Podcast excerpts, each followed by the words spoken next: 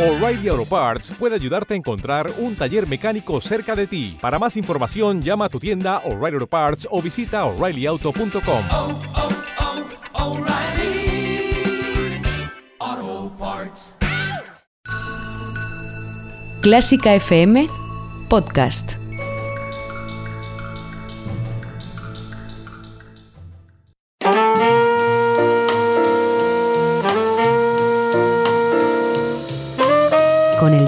Hemos topado. Con Carlos López.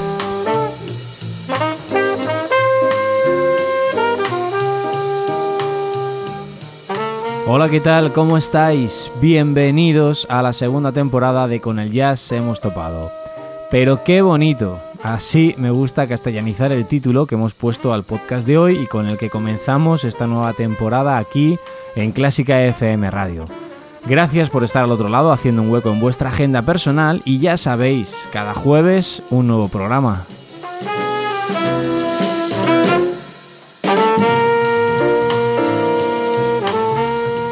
Si es vuestro primer encuentro con nosotros, pues bienvenidos también a este encuentro con el jazz que podéis seguir a través de nuestra web oficial www.clásicafmradio.es, en nuestro canal de iVoox y también nos podéis escuchar en Spotify. En breve comenzamos a degustar nuestra selección sonora, una selección apta para todo tipo de público. El próximo anuncio publicitario contiene ventajas y descuentos para los mecenas de Clásica FM. La Filarmonia Orquestra llega a Ibermúsica con su director titular, Esa Pekka Salonen.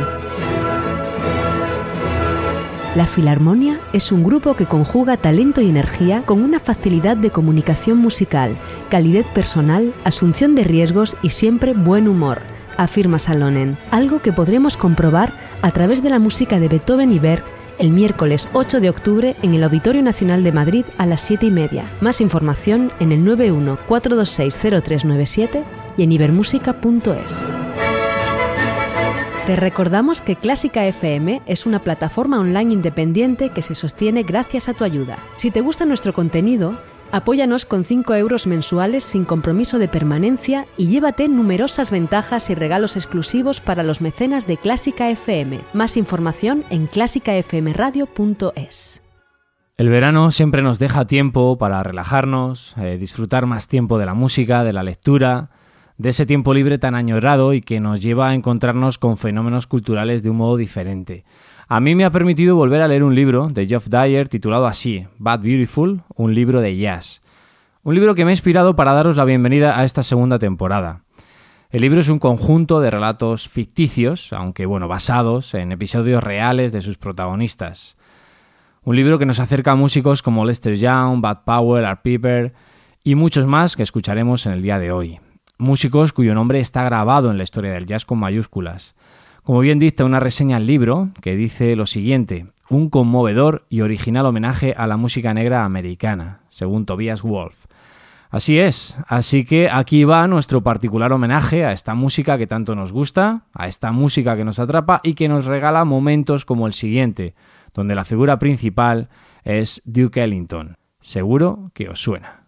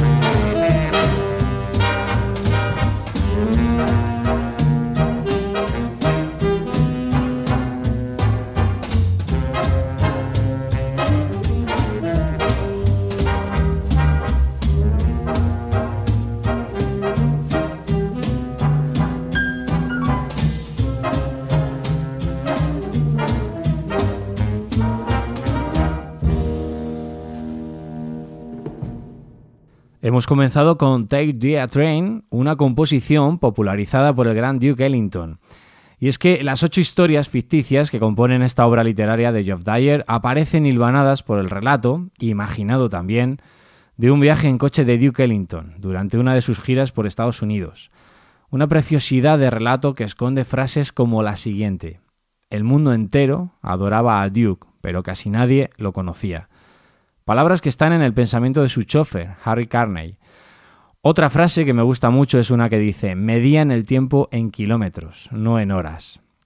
Pero no me voy a poner excesivamente literario y vamos a lo que más me gusta, que es la música que estos genios hacían. Síguenos en Twitter en arroba clásica FM Radio. Arroba Clásica FM Radio. Y vamos con más nombres propios. Lester Young, el saxofonista tenor más aterciopelado de la historia. Su sonido es inconfundible, es adorable, te habla. Eh, Yo al principio, cuando empecé a escuchar temas y grabaciones de Lester Young, pensaba que era culpa de las grabaciones de la época, ¿no? Y que ese sonido de saxo pues no se recogía bien. Madre mía, iluso de mí y qué maravilla me estaba perdiendo. Qué cosas tan bonitas se pueden decir soplando sutilmente el saxo. Es un susurro que te da la mano, es como si te dijera tranquilo, escucha, que ya verás cómo te gusta. De Lester Young podéis elegir cualquier tema. Yo me he quedado para esta ocasión con otro estándar titulado There Will Never Be Another You. Creo que además va como anillo al dedo. En el relato se dice una cosa mmm, muy bonita y es la siguiente. Nadie sabía cantar una canción ni contar un cuento al saxo como él.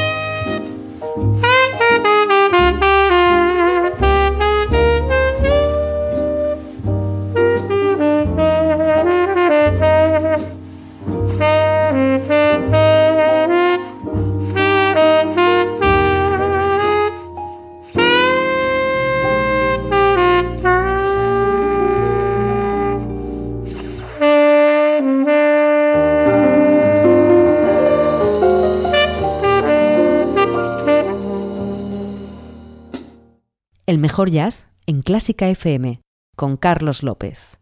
Creo que es mejor no comentar nada al respecto. Ya lo habéis oído. Qué bonito, sublime, como los otros dos protagonistas que aparecerán a continuación, Bud Powell y Thelonious Monk. En el libro se les dedica un relato a cada uno, como no podía ser menos, pero en esta ocasión me quedo con un tema que engloba a los dos pianistas. Se titula In Walked Bad, una composición que Monk dedicó a Bud Powell.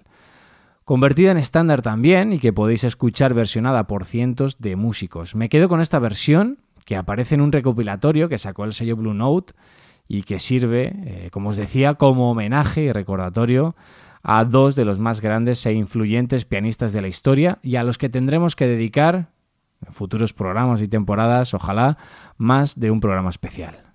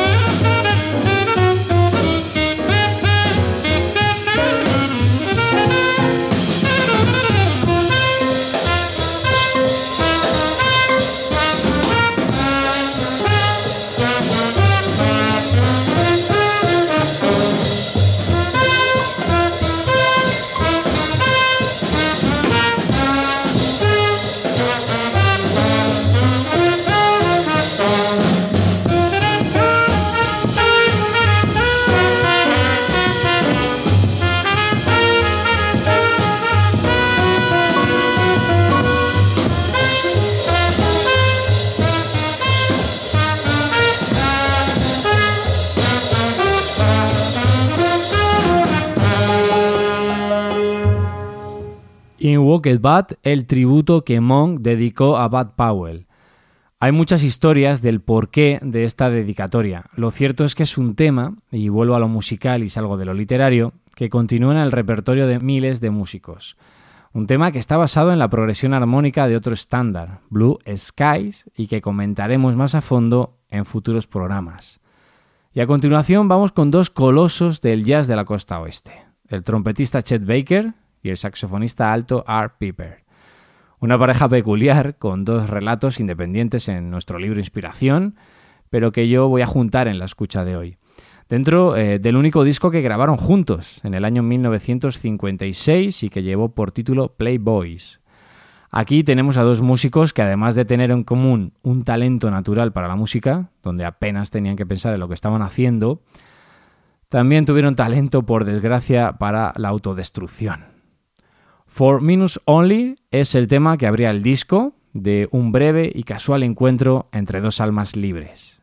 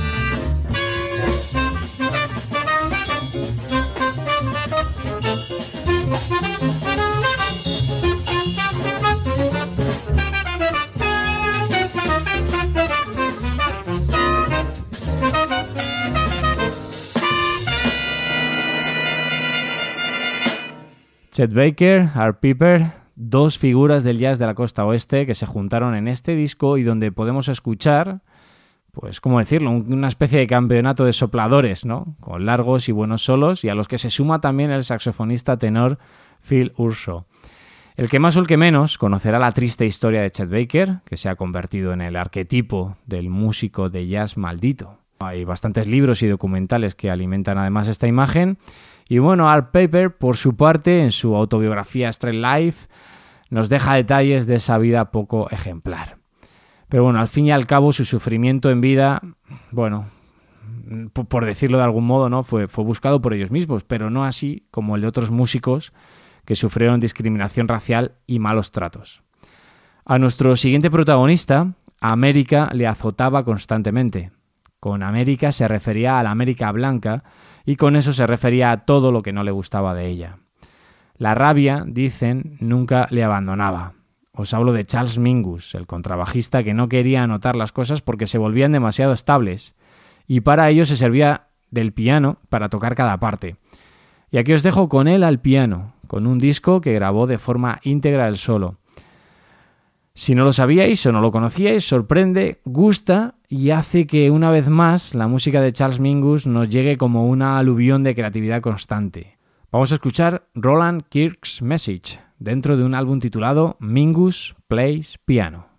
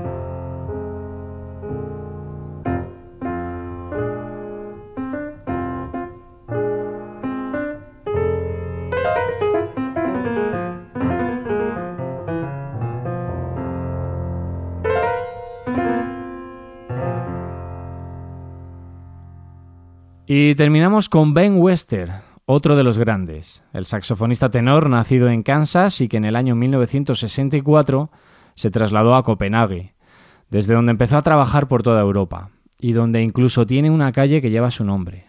Pero a pesar de su éxito, a pesar de ser una de las figuras más relevantes de esta música, sus últimos años quizá no estuvieron llenos de gloria.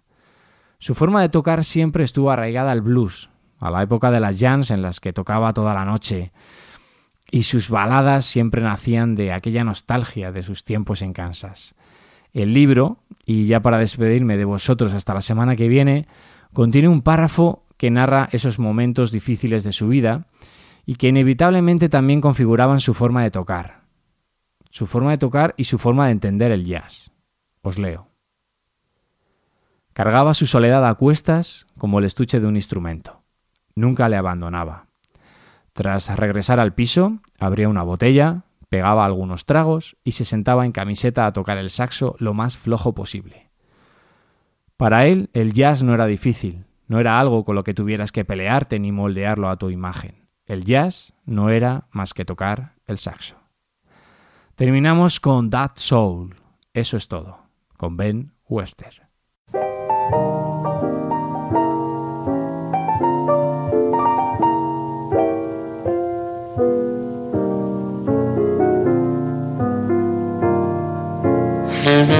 Música